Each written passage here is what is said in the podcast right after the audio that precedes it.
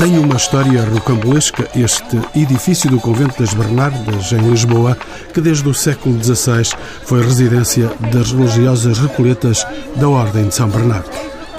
Não convém confundir com o convento da mesma ordem em Tavira, com o restauro recente de Souto Moura.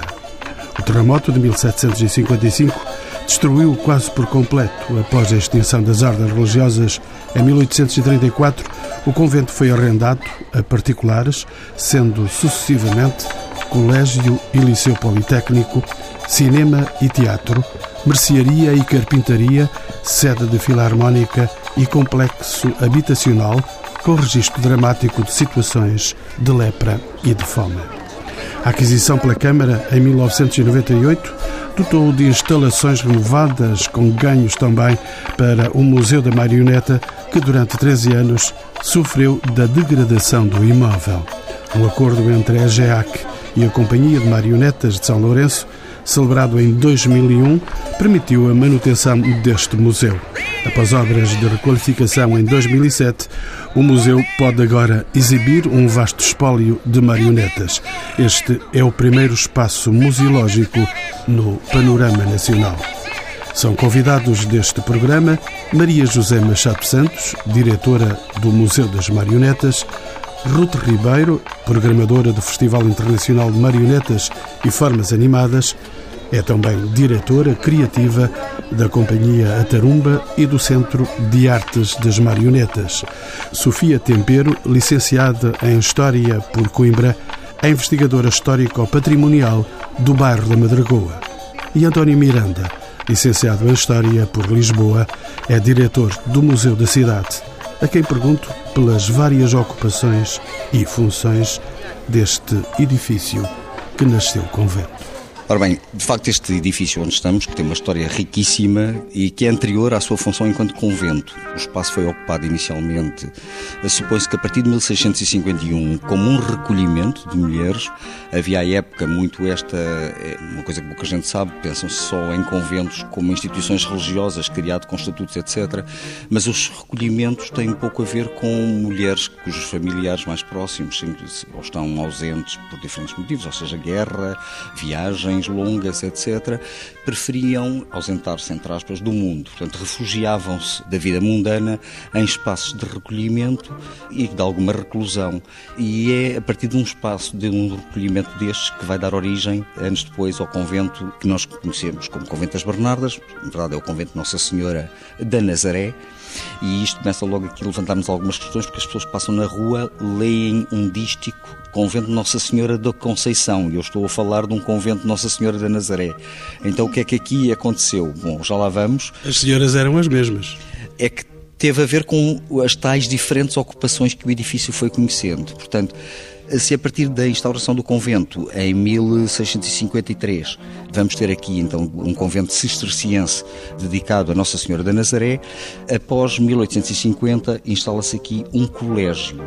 Isto porque não vamos aqui entrar em grandes pormenores sobre a extinção das ordens religiosas, até porque não afeta de forma tão direta eh, de 1834 como afetou as ordens masculinas, mas as diretrizes do ano anterior já impediam, portanto, que mais freiras pudessem entrar por aqui, eh, fazer votos de e é nesse sentido que em 1850 já o convento está reduzido a três freiras, que acaba por abandonar o espaço e ele logo depois é transformado num colégio, em tal colégio de Nossa Senhora da Conceição, que vai colocar o tal dístico que está colocado à porta. A partir de 1855 começa a funcionar no edifício esse tal colégio. Não se sabe exatamente até que data é que funcionou, sabe-se que por aqui passaram outros colégios, até que finalmente, já nos princípios do século XX, o edifício é vendido a um novo proprietário que acaba por transformar em habitação. Habitação para famílias pobres que vão ocupando todo este espaço de tal maneira que em 33 temos referência que aqui habitavam 700 famílias, portanto não era não é coisa pouca. Há inclusivamente um desenho de, de Stuart Carvalhais que nos mostra bem o aspecto miserável de toda a ambiência do claustro conventual construído com barracaria, acrescentando sobre a arcaria que é ocupada, etc. Não contentes com isto, o espaço que estava vacante era a própria igreja, que acaba por, em 1924, ser convertida em cinema, o Cine Esperança, mas cujo empresário, de seu nome Santos Malafaia, era mais carismático que o próprio nome Cine Esperança e era conhecido pelo Cinema Malafaia, pelo nome do proprietário. E ainda no século XX vamos ter um Museu da Marioneta instalado neste espaço. E antes do Museu da Marionete, tivemos aqui uma carpintaria marcenaria a partir dos anos 50 e até que finalmente, já nos finais do século XX, se instala então o Museu da Marionete. Muitos usos por cá se passaram. Continuo com o historiador e diretor do Museu da Cidade, António Miranda. Ao ter respondido a funções tão diferentes como aquelas que descreveu, o edifício sofreu, entretanto, alterações de estrutura e de forma. Chegou a esse ponto? As transformações maiores, do ponto de vista estrutural, depende-se com a zona das antigas celas. Foi a zona que foi mais intervencionada neste projeto de requalificação do edifício, que implicou uma demolição parcial da zona das celas, portanto, que ainda existia mesmo eh, quando a Câmara adquiriu o edifício em 98, mas de facto, para dotar de condições de habitabilidade, houve necessidade de uma obra mais, eh, mais intrusiva, de alguma maneira poder-se-ia ter optado por uma outra solução arquitetónica, mas foi a opção seguida e, e, o que é facto é que as famílias que aqui habitavam reduziu bastante em número, o que tornou logo a possibilidade de terem condições nos novos fogos que entretanto foram concebidos, porque passaram apenas a residir aqui cerca de 34 famílias, o que é, é bastante substancial, e ocupam apenas os pisos superiores do imóvel, portanto, superiores ao nível do claustro. Visto que a estrutura arquitetónica deste próprio convento, uh, estar aqui a dizer superiores, é um pouco difícil, porque quando está no nível da Rua da Esperança, estamos a um nível bastante abaixo do nível de conventual propriamente dito. E, de facto, as famílias ficaram concentradas no piso superior que contorna o claustro. Sofia Tempero, bem-vinda também aos Encontros com o Património. Podemos afirmar que existe uma ligação social entre o Convento das Bernardas, onde estamos neste momento, e o bairro da Madragoa, no uso pleno que o bairro fez deste edifício. Sei que tem investigação nesta área. Sem dúvida. Depois de 1900 e com a ocupação que existiu por numerosas famílias pobres, como dizia o Dr. António Miranda, e bem, a ocupação deu origem, naturalmente, a um novo bairro dentro do antigo bairro da Madragoa. Foram centenas de pessoas que aqui se fixaram, centenas de famílias.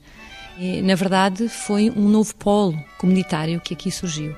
Para além das famílias e da sua habitação, os espaços comerciais, como a carvoaria, como a taberna, a própria carpintaria, que já aqui foi referida, eram espaços que permitiam à própria comunidade do bairro envolvente também aqui deslocar-se e usufruir desses mesmos serviços. E depois, claro, teve uma dinâmica muito própria, patente nas atividades que aqui aconteciam, casava-se aqui, morria-se aqui, eh, jogava-se aqui. As galinhas eram criadas na zona do claustro, no jardim, que já não era jardim, do convento.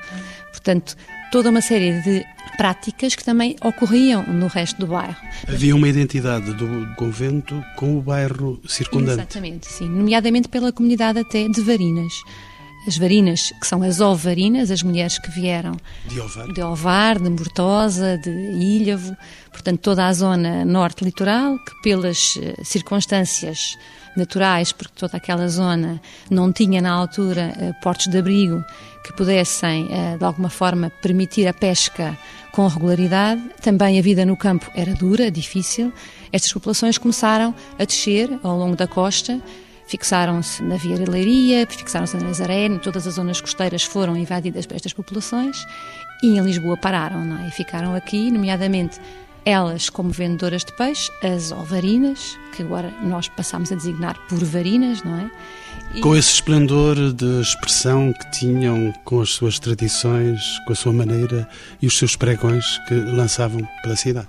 Sim, a segunda metade do século XIX vínhamos as varinas assim, eram as ovarinas. Aliás, toda a iconografia é apresentada com a legenda ovarina e não ainda como vai ser conhecido ao longo do século XX como varina, não é? Portanto, o traje ainda era o traje de ovar, com o seu chapelinho de feltro preto, pequeno, o manto, a saia comprida, sempre a saia comprida, que paulatinamente vai subindo até aos joelhos, acompanha também a moda, mas também acompanha a prática necessária de correr, de andar de um lado para o outro na cidade, porque é varina de manhã, mas à tarde vende fruta ou descarrega o carvão. Portanto, ela desdobra-se numa série de atividades. Mas sim, naturalmente, no século XIX, a mulher que nós vemos nas representações e que são descritas também em inúmeras obras, porque ela passa a ser um ícone também da própria cidade. É a mulher eh, de Ovar. E, portanto, nos anos 30, curiosamente, há notícias de jornais, como o Diário Notícias, eh, entre outros, que dão conta de que a mulher varina, aí já é varina, perdeu a sua identidade, porque eh, já não tem a saia comprida, porque já não tem o chapéu preto, portanto, de alguma forma aculturou-se à cidade de Lisboa. E, portanto, a ideia que trespassa nessas notícias é que já não há varinas em Lisboa. Estas agora são outras mulheres que não as varinas. Para nós, à luz de hoje, são sim varinas. São as mulheres que deambulam na cidade, como dizia bem, com o seu pregão, a voz lançada ao ar, à janela, à procura de clientela, mas mulheres que rasgam a cidade com alegria, com vivacidade. Sofia Tempero, mas hoje já não as ouvimos. Não as ouvimos eh, no seu pregão, mas podemos conversar com elas. Ainda existem cerca de 10. Com a memória e a cultura? Há 10 varinas em Lisboa que nós encontramos, se calhar há mais. Não fizemos uma pesquisa policial, então só uma pesquisa dentro destes bairros mais próximos, Madragoa, Bica e Alfama. E existem essas mulheres com essa garra e com esse espírito que nos estão a contar as suas memórias e estamos a registá-las e a fazer uma investigação naturalmente profunda também com o Museu da Cidade. António Miranda voltou a si de forma espontânea, embora desordenada, o convento das Bernardas funcionava na Madragoa, aqui, como um equipamento multifuncional. Podemos dizer isto Quanto à salubridade e estado de conservação, qual era a situação do convento nos anos 90? Vamos nos circunscrever a esse espaço da história.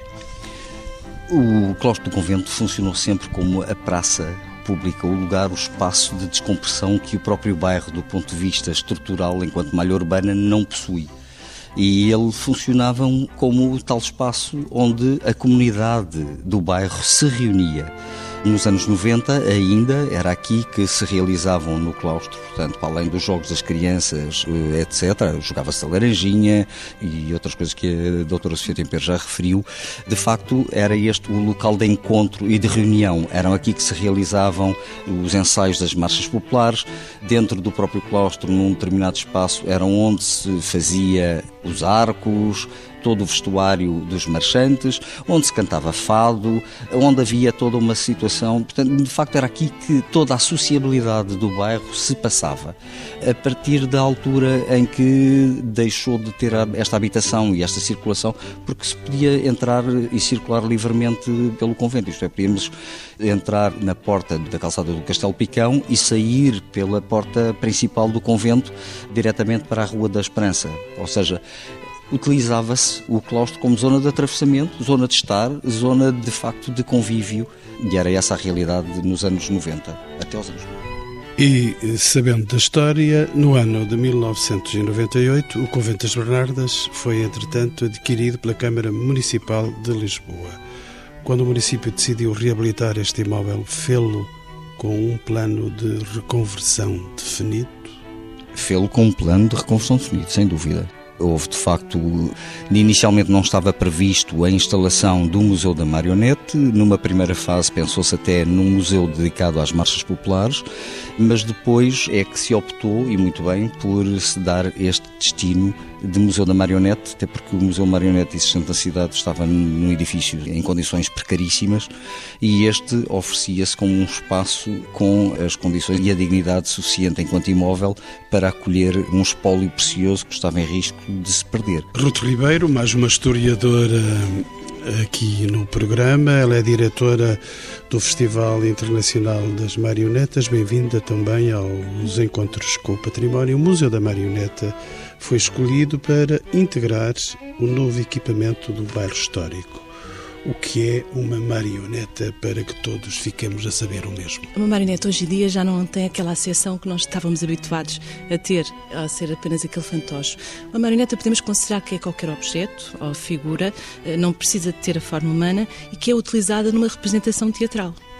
E é interessante, até por causa do festival, nós adotámos a designação Festival Internacional de Marionetas e Formas Animadas, precisamente porque é um campo que se tem renovado e já não é só aquele teatro de marionetas mais tradicional. Já mistura dança, mistura vídeo, eh, mistura outras artes. Deixa-me perguntar-lhe, não é marionete quem quer? Não, não é marioneta quem quer, é verdade. Exige muito trabalho e dedicação. Às vezes é quase como aprender eh, um instrumento musical e muitas vezes não pensamos nisso. Viajando pela história com outra interventora no programa, Maria José Machado dos Santos, falo com a diretora do Museu da Marionete para lhe perguntar eh, se a tradição do teatro de marionetas é comum às culturas ocidentais, orientais e africanas. De que época datam os primeiros registros de teatro das marionetas em Portugal? Vejamos então um pouco pela história com o seu saber? A tradição é comum eh, no sentido em que existe eh, em todas as áreas geográficas. Agora, ser comum porque é semelhante, não, isso não é.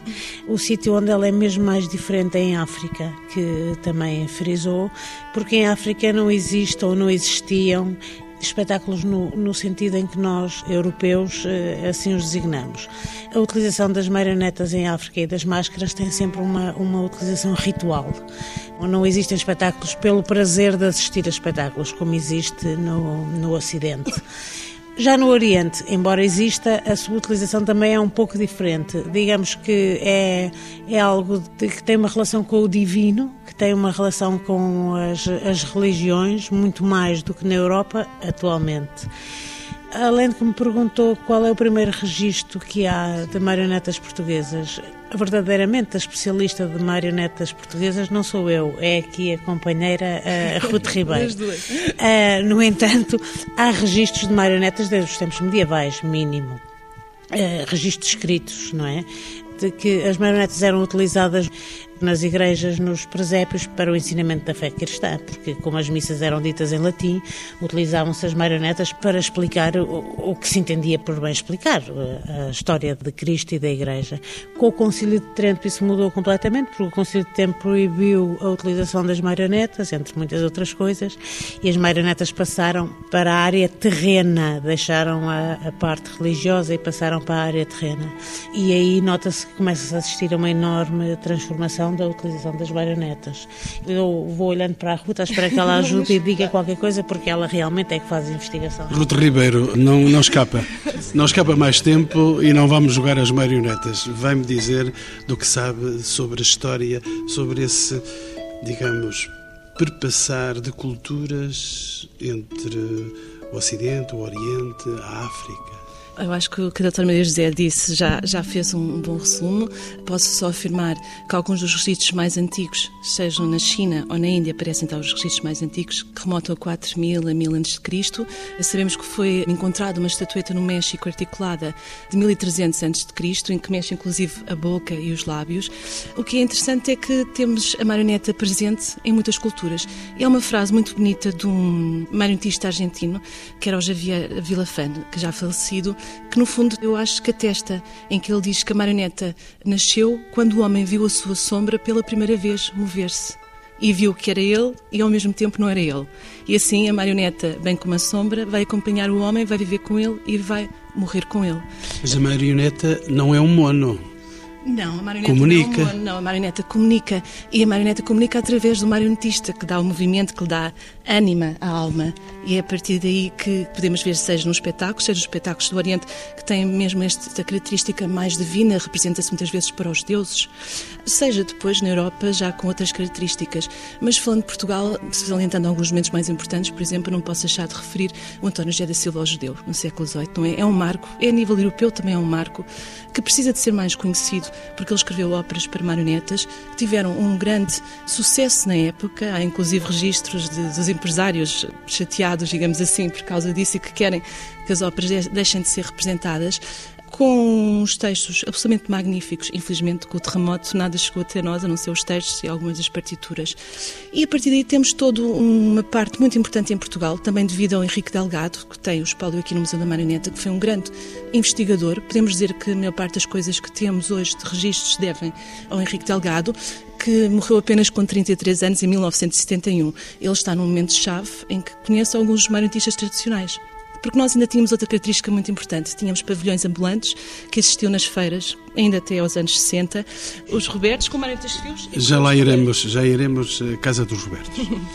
e que, que atravessam o país, inclusive a Espanha também, e que chegam a relatos que têm pavilhões com 20 metros por 7 metros. Temos famílias com vários marionetistas, os palhetas, a fazer espetáculos com orquestras privativas, às vezes com cinco instrumentistas, que enchiam baús, quando os relatos diziam de moedas um escudo, com a televisão e também com os transportes, porque antigamente ia-se às feiras e ficava-se, pernoitava-se isso deixou também de acontecer. Foi toda uma realidade que a Rita Delgado ainda pôde contactar com algumas dessas pessoas. Queria também salientar o facto do repertório, que era muito importante, passava de geração para geração de uma forma oral. Portanto, infelizmente, quando Henrique Delgado está na possibilidade de fazer essas recolhas, ele morre demasiado cedo. Mesmo a nível internacional, isso foi considerado uma das maiores tragédias, não é verdade? Porque hum, o pouco que chegou dessa altura se deve às entrevistas que ele fazia. Maria José Machado dos Santos já disse que era a diretora deste Museu da Marioneta. O espólio do Museu da Marioneta guarda peças representativas de várias culturas do mundo ou centra-se apenas no caso português? Não. Realmente nós temos um espólio que abrange todas as partes do mundo praticamente. Enfim, todas é obviamente um exagero, mas eh, de uma forma geral assim é. Nós pretendemos sempre, desde o início, e continuamos, a, eu agora digo tentar, e depois explico porque é que eu digo tentar, a manter o acento tónico na marioneta portuguesa. Por razões evidentes, porque estamos em Portugal e porque achamos que essa deve ser a tónica da nossa atuação. Quando eu digo tentar, é porque nós temos, felizmente, um colecionador que é o Francisco Capelo que nos hum, fornece, se assim se pode dizer, uma quantidade incrível em qualidade e em quantidade de marionetas e de máscaras do Sudeste Asiático. E, portanto, nós agora estamos assim mais ou menos taco a taco, temos eh, marionetas portuguesas e, e marionetas asiáticas em quantidade substancial. Agora, de facto, nós tentamos o mais possível representar as diferentes eh, fases da história da marioneta da portuguesa e como a Ruth disse, nós temos os primeiros, os bonecreiros tradicionais, os Robertos, não o Dom Roberto, mas os Robertos, temos aqui o espólio do museu. Eu acho que temos muita sorte porque é evidente que adquirimos algumas peças, mas sobretudo temos o espólio é feito de doações foram feitos no universo português. Temos um espólio importantíssimo, porque curiosamente não é nosso, é do Museu da Cidade, mas que está aqui, que foi o que deu origem ao primeiro museu da marioneta, que é o, o espólio da coleção de São Lourenço, e que nós temos aqui, que é, é o espólio dos mais importantes que temos no museu. Ruth Ribeiro, consoante os materiais e as formas de manipulação, as marionetas também se distinguem em várias tipologias, o que eu sei. Posso saber quais são e as principais? Nós podemos, por exemplo, dar um resumo de colocar as marionetas, por exemplo, manipuladas a partir de um plano superior, aí temos as marionetas de fios ou de varas, a partir de um plano inferior, a marioneta de luva, os nossos os Robertos ou os fantoches e também o marote, e no mesmo plano como o burracu, ou que chamamos também de manipulação à vista e, que podemos ver quando nós estamos a ver um espetáculo em que os atores estão a manipular, por exemplo, marionetas sobre uma mesa. Basicamente, podemos considerar estas tipologias como as fundamentais. Temos, portanto, a marioneta de sombras, marionetas de fios, marionetas de varas, manipulação à vista. E a marioneta de luva. Ruth Ribeiro, tira-me agora então uma das maiores dúvidas desde a minha existência. Os Robertos e os bonecos de Santo Aleixo, de tanta fama, que fazem parte do nosso imaginário, Sim, eles, eles desempenham os mesmos papéis num teatro de marionetas? Hum, não sei se posso ver desta forma, mas portanto, os bonecos de Santo Aleixo vêm do Alentejo, não é? Há relatos muito antigos deles, já no século XVIII, até de pormenores curiosos no Alto Fé, por causa de, do, do teor que era feito, e são marionetas de vara, e são manipuladas de um plano superior, e em que o marionetista, a imagem do Roberto também, está oculto por uns panos de chita. Utiliza a guitarra portuguesa ao vivo, não é? E tem uh, os autos da criação do mundo, tem basicamente mais um, um, discurso de teor religioso, mas por outro lado tem um discurso de um teor muito maroto e muita improvisação. Por exemplo, o Rico Delgado, quando contacta as famílias e quando sabe da existência dos bonecos Chantaleixo, através de Giacometti, contacta com uma realidade em que temos, são camponeses que sazonalmente se ocupam a fazer esta atividade e fazem os seus espetáculos em celeiros. E há relatos que chegavam a fazer espetáculos durante 6 a 8 horas.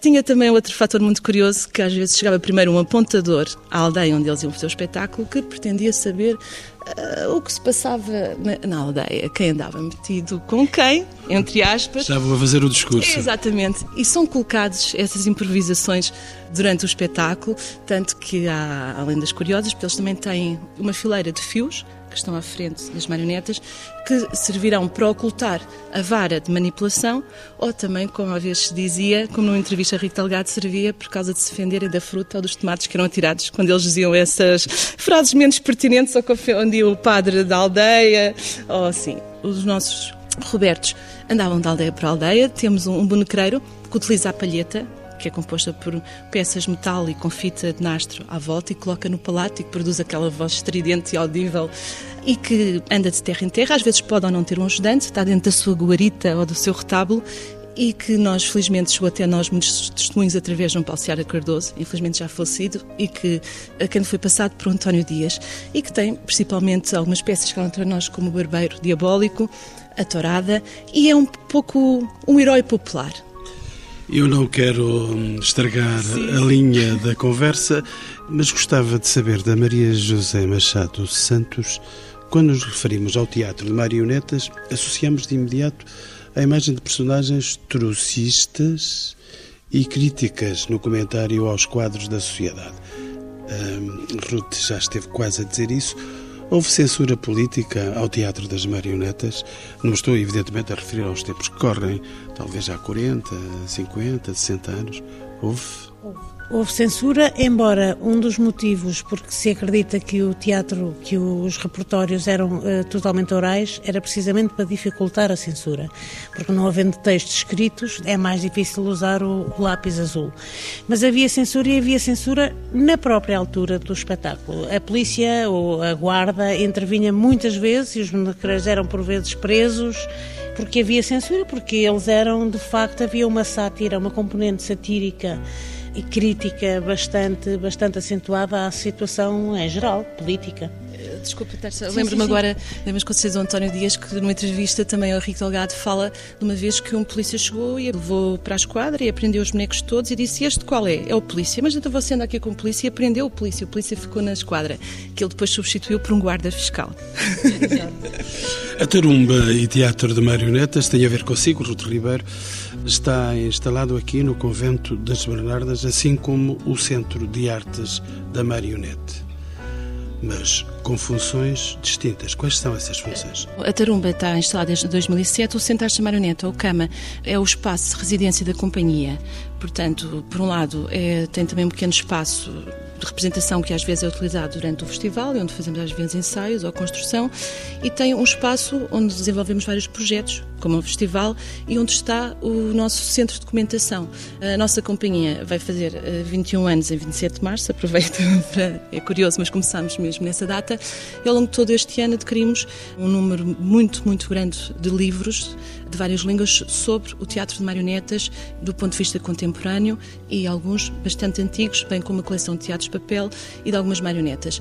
Não está tudo aqui porque não, não cabe, mas que está ao dispor também, basicamente, o centro para todas as pessoas que nos visitam. No âmbito do centro, ainda organizamos um projeto que chamamos, denominamos Projeto Funicular, que tem a ver com workshops internacionais dirigidos a profissionais de várias artes, no sentido exatamente de aumentar a projeção e construção de espetáculos no, no âmbito da marioneta marioneta contemporânea, se pode ser assim. Maria José Machado Santos, a Tarumba Teatro de Marionetas organiza anualmente um Festival Internacional de Marionetas e Figuras Animadas. Este evento anual tem a colaboração da Programação Cultural da Câmara Municipal de Lisboa. Tem, através da empresa municipal EGEAC. Diretamente da Câmara Municipal eh, não tem, mas eh, a empresa GEAC, enfim, pertence à Câmara, portanto acaba por ter. A empresa a EGEAC tutela diversos organismos, dentre os quais que colaboram neste evento da hum, FINFA, é o Museu da Marioneta, o Teatro Maria Matos e o Teatro São Luís. Obviamente que o FINFA, mas aí a Ruth poderá falar melhor, também não tem parceria só com a EGEA, que tem com outras entidades da cidade, mas do ponto de vista da Câmara Municipal é com, é com a EGEA e com estes equipamentos que eu referi. Ruth, na agenda cultural da cidade de Lisboa, este equipamento do bairro histórico da Madragoa acolhe outros eventos também. Neste caso, sim, por exemplo, quando decorre o FINFA, o FINFA realiza espetáculos no museu, mas o Museu da Marioneta, vou passar se calhar essa parte à doutora Maria José, que realiza vários espetáculos aqui no espaço onde estamos agora durante a entrevista, na capela e outras atividades. Maria José, de Sua Justiça? O museu faz uma programação, para além do acolhimento e da coprodução que faz com o FINFA, faz uma programação em que pretende, como é um museu, além do mais, tem determinadas obrigações que tem que cumprir, nomeadamente fazer exposições, por exemplo. E nós fazemos exposições temporárias, quer com o nosso acervo, quer com acervo de terceiros. Nós temos uma, uma programação que tentamos eh, saltar das exposições para espetáculos de teatro de marionetas. Nós temos um único espaço para isso, portanto, quando temos exposições não podemos ter marionetas, que é o espaço onde nós estamos agora. Quando temos teatro marionetas não podemos ter exposições, mas eh, ao longo do ano vamos eh, entremeando assim posso dizer, as exposições com os espetáculos. Maria José, mas não é fácil fazer essa produção. Não, não é fácil, mas também não é a coisa mais difícil do mundo, porque felizmente contamos com bons parceiros e, por exemplo, presentemente temos agora uma exposição sobre cinema de animação, que temos todos os anos, porque é fruto da parceria que estabelecemos com o Festival Monstra, que é o Festival de Cinema de Animação, que tem pontes estreitíssimas com o universo da marioneta, o cinema de animação, e portanto nós vamos tendo diversas atividades com outros parceiros, para além de que temos realmente um espólio bastante rico a impossibilidade de o mostrar todo é total, porque temos um espaço bastante limitado para a instalação do museu. E, portanto, vamos fazendo exposições temporárias com esse espólio, vamos fazendo exposições sobre companhias de marionetas, nomeadamente já fizemos há anos uma, em 2010, salvo erro, fizemos sobre a vida da Tarumba, temos feito de outras companhias também e vamos, eh, não é muito fácil, sobretudo, o que é que é difícil? Fazer uma programação internacional, porque, por falta de verba, porque fazer uma programação internacional é caro como Sim. o festival bem sabe. E nós temos dificuldade porque entre exposições e espetáculos, etc., é difícil fazer uma programação internacional. Vamos fazendo, mas com limitações. É? Está com saúde este museu? Eu acho que o museu está com muita saúde. Felizmente. Inclusive a financeira. Inclusive a financeira. Nós não nadamos em dinheiro, cada vez temos mais cortes, como o país inteiro, mas não temos uma situação dramática. Não aquelas situações que se ouve falar nos museus nacionais, por exemplo, ou nos museus diretamente, enfim, de outras tutelas. Nós não temos o dinheiro que queríamos, obviamente, temos limitações, claro que sim, mas não estamos completamente com a corda na garganta. Isso não estamos. Há que reconhecer que não estamos. E vamos lá saber, para fecharmos a casa, com um museu, uma companhia de teatro, um centro de estudo e documentação, um restaurante e habitação. O programa de reabilitação e reconversão do Convento das Bernardas pode ser considerado um exemplo de modelo a seguir e vou pedir a opinião de todos os meus convidados. Volto a António Miranda, que já está calado há algum tempo. O que é que lhe parece? Eu vou pedir desculpa, mas de facto acabei por me distrair, até porque de repente veio-me à cabeça uma memória muito particular. É que a minha primeira ida a Florença, vocês não querem imaginar o como está associada à marioneta e, sobretudo, aos Robertos. Vou eu a caminho do Palazzo Vecchio e antes de chegar à praça tenho um estranhíssimo som no ar muitíssimo familiar que apenas ouço. Cabrão, cabrão. Bom, é que estava a decorrer na praça um festival de marionetas e estava de facto uma barraca de Robertos absolutamente extraordinário. Foi emocionantíssimo para mim.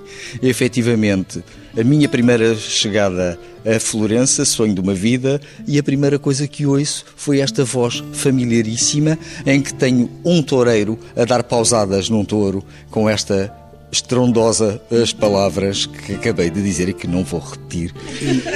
Mas também não, é, não será necessário traduzir. Não é necessário traduzir certamente, mas é uma memória que guardo com muito, com muito afeto, porque me deixou emocionado. Isso já foi depois dos anos uh, foi nos finais dos 70. Anos, foi nos finais dos anos 80, nos finais dos anos 80, por volta de 1986, se não estou em erro, 86, 87. Quanto aqui a este espaço, é com muito agrado que regresso a ele, depois de ter assistido a todas as transformações que aconteceram depois da saída daqui da marcenaria e ver que de facto é um espaço limpo, sem pombos, arejado e que de facto a população pode entrar e usufruir destas exposições, de tomar contacto com uma realidade que acaba por estar muito, muito esquecida na nossa sociedade. Tenho pena que não haja a possibilidade de manter quase que em permanência esta sala com espetáculos de marionetes para criar um hábito de se visitar. Porque quando chegamos a outras cidades como Praga, onde os festivais de marionetes são, são festivais em permanência, é uma constante. Chegamos lá e há festivais de marionetes todos os dias. E aqui, havendo um espólio que poderia ser utilizado, mas já percebemos que a falta de espaço, todos nós nos queixamos, de facto, e também por vezes de verbas que nem sempre é possível angariar para este tipo de atividades, mas era fundamental dar este salto, acho eu. E Sofia Tempero, qual é a sua sobre este exemplo de modelo a seguir, estamos a dizer? Não podia estar mais de acordo com aquilo que o António Miranda acabou de dizer. E acrescentava só o facto de este projeto ter permitido que aqueles que aqui viveram, ou os seus herdeiros, as duas gerações que se seguiram, voltarem à, à sua casa. Portanto, muitas das pessoas no processo de reabilitação do imóvel acabaram por falecer ou acabaram por ter outra opção de vida que não a voltar para o convento, mas ter dado a possibilidade às pessoas de elas voltarem à sua casa com condições de salubridade, higiene, segurança condignas, acho que isso foi altamente meritório. E, portanto, o lado cultural, lúdico e pedagógico que o museu traz, mas, por outro lado, esta permanente vivência numa comunidade aqui, agora limitada a 30 e poucas famílias, naturalmente com outras condições, eu acho que para todos aqueles que nos visitam é algo muito particular e que naturalmente pode ser um modelo a seguir em edifícios com esta volumetria e com as dinâmicas que este edifício teve, com a história que ele teve e que ainda tem, porque essas mesmas pessoas têm memória. E essas memórias também estamos a trabalhá-las no sentido de recuperar aquilo que foram as vivências que é preciso registar se já estão uh, na pintura, se estão na gravura, se estão na literatura, mas precisamos também da voz das pessoas como uma fonte de história e elas estão aqui. Ruth Ribeiro, marionetas para si é uma palavra feliz. Sim, é uma palavra feliz. São a minha vida, também posso dizer isso de manhã à noite. Faço minhas as minhas palavras do, do que já foi dito, mas lembrei-me agora também de uma coisa curiosa, porque começámos por falar que, hum, no fundo, este edifício era um bairro dentro de um bairro. E agora, com toda esta evolução que falámos, acho que quase que acaba por ser o mesmo, mas de uma outra forma, quando todos os equipamentos estão integrados. E para além disso, até podemos dizer que o mundo está aqui contido, um mundo em miniatura, com a quantidade de marionetas de tantos países. Os continentes estão aqui representados, para além do bairro da Madragoa, de todas estas valências. Portanto, acho que é, é um projeto bonito. Maria José Machado dos Santos está quase em causa própria. pois estou. E na realidade não sei o que diga mais, porque acho que todos os meus companheiros desta mini tertúlia já disseram, já disseram tudo de facto. Eu acho que é, é engraçado um, e tem sido engraçado ver ao longo dos anos a, a mudança e a, a forma como uh, os habitantes interagem connosco. De início muito mal, muito mal no sentido de afastamento, nunca houve outro tipo de problemas, mas com desconfiança e eu acho que vão aos poucos interagindo e, e considerando este equipamento também como deles. E eu acho que é um modelo que de facto tem pernas para ser repetido, tem pernas para andar. Eh, é curioso, é interessante eh, e foi uma coisa mesmo única, não é? Que eu acho que deveria ser repetido noutros pontos da cidade, eventualmente, ou noutras cidades, claro, não é obrigatório ser aqui em Lisboa. O que é que poderá motivar os portugueses, os mais velhos e os mais novos, para virem até ao Museu das Marionetas, espreitarem os espetáculos de marionetas de Robertos e outros Robertos que andam por aí na imaginação de tanta gente? Olha, esse é talvez o nosso maior desafio, porque infelizmente a, a marioneta continua muito ligada, intrinsecamente ligada à ideia de ser uma coisa para crianças, com o sentido negativo. E que não é. Ou melhor, nós adoramos crianças e temos sempre imensas crianças aqui no museu. Felizmente, não queremos de todo, em todo, afastar as crianças. Mas os espetáculos de marionetas, na sua origem, nem sequer são para crianças. E é difícil dar esse salto tanto para a visita ao museu como para assistir aos espetáculos, é difícil dar esse salto. Por exemplo, um adulto vir sozinho a ver um espetáculo de marionetas tem que ter tido uma informação qualquer ou tem que ter já visitado um museu para perceber que o espetáculo não é de facto para crianças, ou só para crianças. Eu digo que nós temos uma faixa etária em que temos dificuldade em alcançar, que são os jovens adultos. Eu acho que dos 30, ou dos 30 não, a partir dos 30 já conseguimos outra vez, mas aí dos 18 aos 30 temos dificuldade. Uh, nós tentamos diversas estratégias e estamos a conseguir uh, entrar nessa faixa. Eu acho muito contribui para isso o FINFA, o Festival Internacional, porque tem uma programação na essência dirigida a adultos e com o continuar, o FINFA existe desde 2001, e com o continuar da regularidade, que era aquilo que o António Miranda também focava, a regularidade da programação ajuda muito a criar, a criar um determinado público, mas é um público muito específico do FINFA, não é do FINFA, é dos, dos espetáculos do FINFA, naturalmente, e que hum, atinge precisamente essa faixa que é difícil e outras, mas eh, consegue penetrar nessa faixa a regularidade da programação, o tipo de programação. Nós no museu temos que ter outras preocupações e é-nos mais difícil ultrapassar essa dificuldade, digamos assim. Agora, muitas vezes acontece que a espetáculos vêm os pais trazidos pelos próprios miúdos que já cá estiveram no museu, por exemplo, e que depois querem trazer os pais, e a partir daí eu acho que o difícil é entrarem cá. Porque depois de virem cá uma vez, depois voltam e vêm assistir a espetáculos e porque passa modéstia, ou a falta de modéstia, quero eu dizer, eu acho que o museu é um sítio que é mais ou menos como o Tintim. É para todas as idades, não é só para crianças, não é só para adultos, eu acho que está bem para todas as idades e tem uma programação que nós tentamos que seja para todas as idades também. Não nos podemos concentrar só no, acho eu, não nos devemos concentrar só numa determinada faixa etária e daí isso também nos cria problemas, embora eu acho que temos essa obrigação da abrangência, mas uh, cria-nos algum problema de comunicação.